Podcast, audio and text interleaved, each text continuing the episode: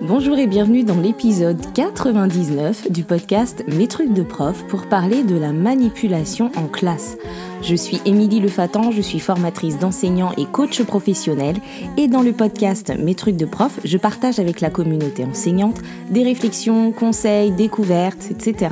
avec l'intention de réfléchir, de faire réfléchir, de remettre du sens et du bien-être dans les pratiques. Vous pouvez écouter le podcast sur le site mestrucsdeprof.fr ou sur votre plateforme d'écoute de podcast préférée. Et si vous voulez soutenir le contenu, n'hésitez pas à lui attribuer 5 étoiles sur Apple Podcast ou sur Spotify. Alors aujourd'hui, je vais vous parler de la manipulation dans les apprentissages. On entend beaucoup de phrases du type il faut faire manipuler les élèves et ces phrases sonnent comme des vérités, euh, une vérité avec laquelle tout le monde est d'accord, hein, moi la première, mais qu'on n'est pas forcément en mesure d'expliquer, de clarifier, et on ne sait pas toujours ce qu'il y a derrière. Qu'est-ce que euh, manipuler en pédagogie? Quand faut-il favoriser la manipulation ou permettre aux élèves de manipuler?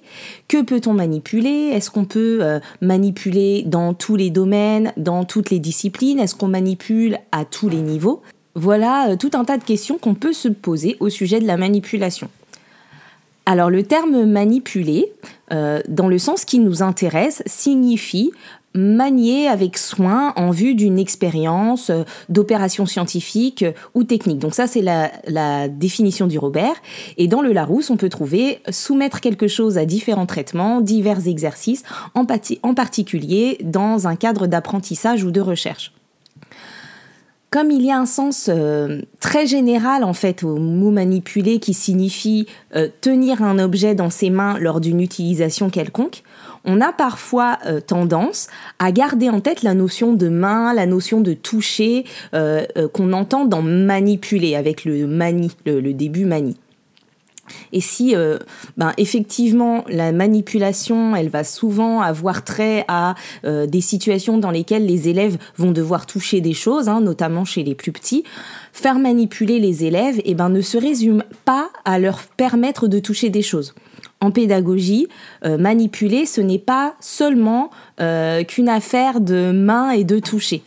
Ça signifie que euh, donner des cubes ou donner des étiquettes aux élèves, eh ben en fait, ça ne suffit pas pour les faire manipuler de manière utile pour les apprentissages. Par exemple, je me souviens d'un enseignant stagiaire que je visitais et qui était resté euh, avec l'idée qu'il fallait absolument faire manipuler euh, les élèves dans toutes les séances et euh, qui essayait ben, de trouver quelque chose à leur faire toucher dans chaque séance. Et ce jour-là, pour sa séance de mathématiques sur la multiplication posée, il avait déposé sur les tables des élèves des cubes en leur disant ben, que s'ils en avaient besoin, ils pouvaient manipuler les cubes. Mais en réalité, euh, ben, lui-même n'avait pas vraiment d'idée de en quoi les cubes pourraient euh, aider les élèves à manipuler, hein, enfin à manipuler en tout cas dans le, cadre de la multiplication posée. Euh, il s'était pas forcément posé la question. Et là, ben, dans cette situation, manipuler euh, des cubes n'aidait pas particulièrement les élèves et n'avait aucune utilité pour l'objectif qui était visé. Un autre exemple, euh, en étude de la langue, imaginez euh, une classe de CE2 qui doit travailler sur euh, l'identification du verbe, dans une phrase. Eh bien, on leur donne une phrase sous forme d'étiquette à découper et les élèves vont donc manipuler au sens général de manipuler des étiquettes. Ils vont les toucher, ils vont les découper, ils vont les coller dans leur cahier et puis après ils vont colorier l'étiquette du verbe en rouge. Mais en fait, là, dans, dans cette situation-là, la manipulation n'aura pas du tout été au service de l'identification du verbe. Dans cette situation, il aurait été intéressant de manipuler le verbe, de le remplacer par d'autres mots, par d'autres verbes, de le changer de temps, d'effectuer des tests de substitution. Et, euh, et là, on aurait pu manipuler avec des étiquettes, mais aussi sans forcément passer par des étiquettes, manipuler mentalement la notion. Donc, quand on pense manipulation en classe, il y a euh, aussi nécessité donc qu'il y ait une manipulation euh, qui soit cognitive. Il faut manipuler des concepts, il faut manipuler les notions. Et parfois, euh, notamment chez les plus jeunes, ben, le passage par le toucher est presque systématiquement nécessaire, mais manipuler euh, peut se faire sans toucher. On peut par exemple manipuler la langue à l'oral, euh, je tente des formulations, je vois ce qui fonctionne, ce qui fonctionne pas, et on peut donc faire manipuler les élèves parfois sans matériel. Euh, je, vous donne un autre exemple. Imaginez que vous deviez travailler euh, l'ordre, hein, quelle que soit la discipline, ça peut être ordre de grandeur, ordre alphabétique, euh, ordre des mots dans une phrase, ordre chronologique, voilà, peu importe. il peut être intéressant de prévoir des étiquettes à manipuler. Par contre, si je prévois des étiquettes euh, pour le collectif et que je fais venir les élèves au tableau en mettant tout le tout, tout de suite euh, dans le bon ordre, par exemple, qui a la première étiquette et puis quelqu'un vient, qui a l'étiquette qui vient après, voilà, et que je valide à chaque fois euh, sans avoir à comparer, sans laisser de la place à l'erreur, c'est un peu comme si j'écrivais directement la réponse au tableau. Et donc là, dans cette situation-là, j'ai des étiquettes à manipuler, mais en fait, il n'y a aucune manipulation cognitive. C'est-à-dire que j'ai des trucs à toucher, mais euh, je ne manipule pas les notions, j'essaye pas, je tente pas des choses, etc. On me dit directement euh, dans quel ordre, on réfléchit même à ma place. Alors que si je laisse les élèves essayer, si je laisse les élèves argumenter, si je laisse les élèves se tromper, euh, tâtonner, changer d'ordre, essayer un ordre, voir ce, qui, voir ce qui fonctionne et ce qui fonctionne pas, là, il y a une manipulation et les étiquettes ne sont que le support de cette manipulation. Elles sont le support de la manipulation euh, mentale et en fait elles vont permettre de soulager ou de mettre en lumière les procédures. Et elles facilitent euh, le tâtonnement. Donc quoi qu'il en soit, euh, quand on veut faire manipuler les élèves, il faut avoir une intention et savoir quel est l'objectif de cette manipulation et quelle manipulation mentale ou opération mentale elle va favoriser. Donc le premier écueil, c'est de considérer qu'on fait de la manipulation uniquement en touchant des choses. Et le second écueil serait de considérer que les élèves n'ont plus du tout besoin de manipuler à partir d'un certain stade. En fait, manipuler ne concerne pas que la maternelle ou les petites classes. En réalité, tout apprenant, quel que soit son âge, peut avoir besoin de manipuler selon euh, son degré de maîtrise d'un concept. La manipulation, elle a toute sa place même dans la formation pour adultes. Donc, dès que j'ai un concept nouveau à m'approprier euh, et à acquérir, eh bien, euh, la manipulation peut avoir euh, sa place. Par contre, on ne manipulera pas les mêmes choses, ni les mêmes situations, ni dans les mêmes situations, en fonction, en fonction du niveau. Ce qui est de la manipulation utile et nécessaire en CP, ne l'est plus forcément en CE1 ou au CM2.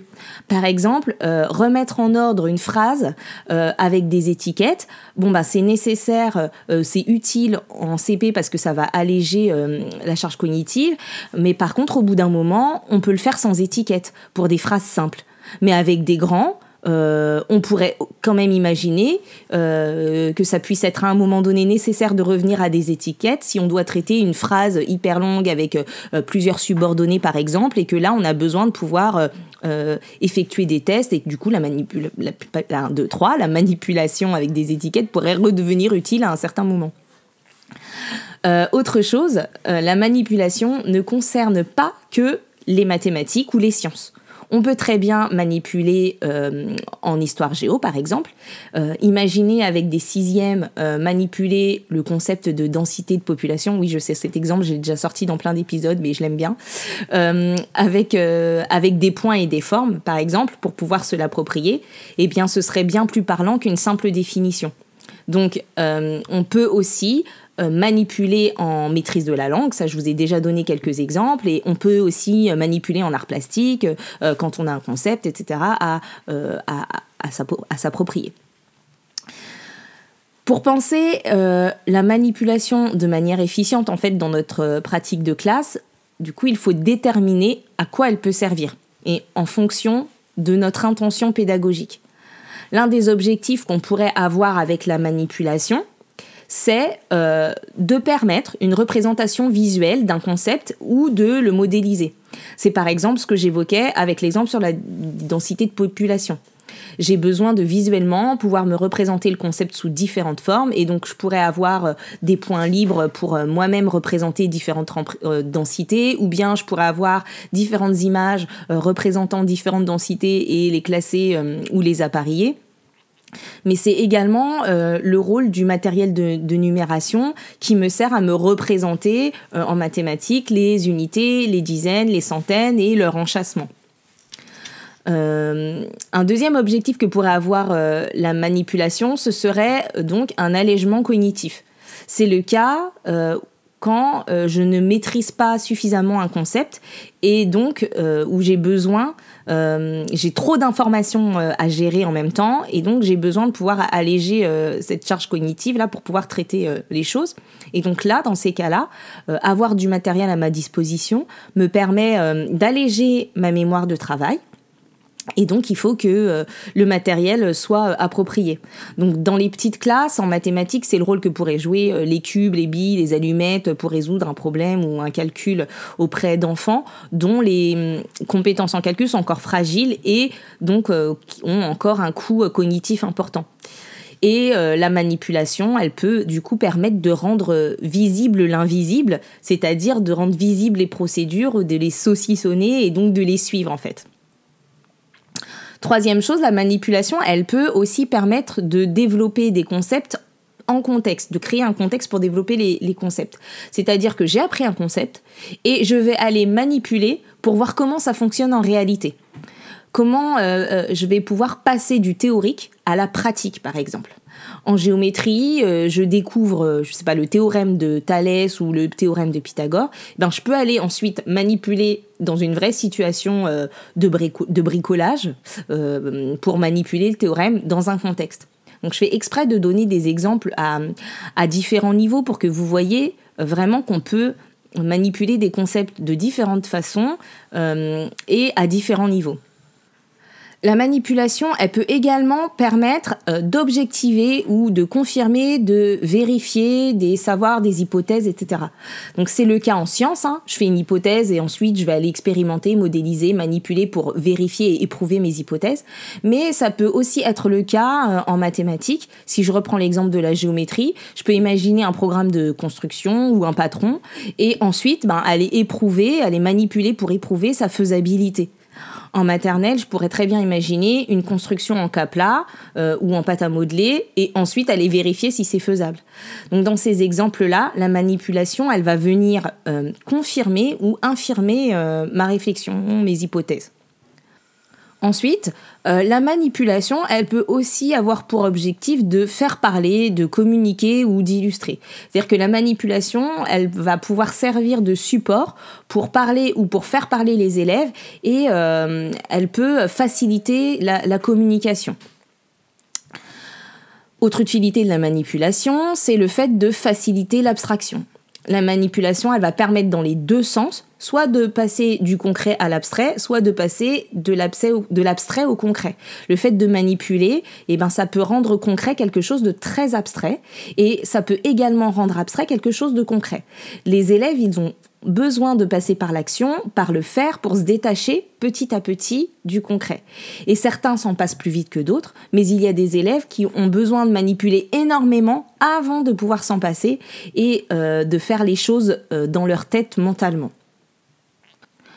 Un dernier usage de la manipulation, ben, ce serait la ludification.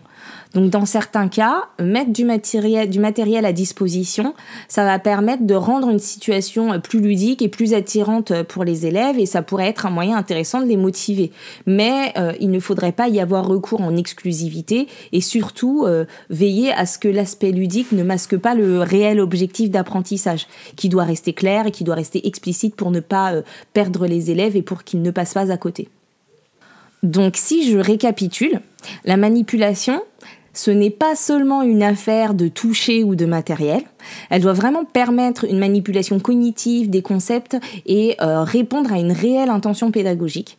La manipulation, elle peut permettre plusieurs choses. Elle peut permettre de faciliter l'abstraction, elle peut permettre de modéliser ou de représenter visuellement un concept. Elle peut également permettre un allègement cognitif, elle peut permettre de développer un concept, en situation, en contexte. Elle peut permettre de d'objectiver, de vérifier ou de confirmer un raisonnement. Et euh, elle peut être euh, un support de communication ou un moyen de rendre une activité plus ludique. Il y a donc euh, ben, beaucoup de choses derrière le il faut faire manipuler les élèves et il est important ben, de déterminer pourquoi on veut les faire manipuler pour éviter de tomber dans une manipulation qui perdrait euh, tout son sens. Donc j'espère que ces éléments vous permettront de réfléchir à la place de la manipulation dans vos pratiques et de pouvoir imaginer différentes situations de manipulation avec vos élèves. Peut-être que certains prendront conscience qu'ils peuvent en faire davantage, même avec de grands élèves. Peut-être que d'autres se diront qu'ils peuvent le faire autrement, ou le faire plus, ou le faire mieux. Euh, peut-être aussi que vous vous dites juste que vous étiez déjà hyper conscient ou consciente de tout ça et que c'est cool de l'entendre à nouveau. En tout cas, euh, venez partager euh, vos réactions avec moi en MP ou en commentaire sur le site mestrucsdeprof.fr ou sous les publications dédiées sur les réseaux sociaux. Et si vous appréciez mon contenu, comme je vous l'ai dit au début, partagez-le autour de vous, venez attribuer le plein d'étoiles sur Spotify ou Apple Podcast. Et moi, je vous retrouve bientôt pour un prochain épisode, et pas des moindres, hein, le centième épisode. Et d'ici là, eh bien, prenez soin de vous. Bye bye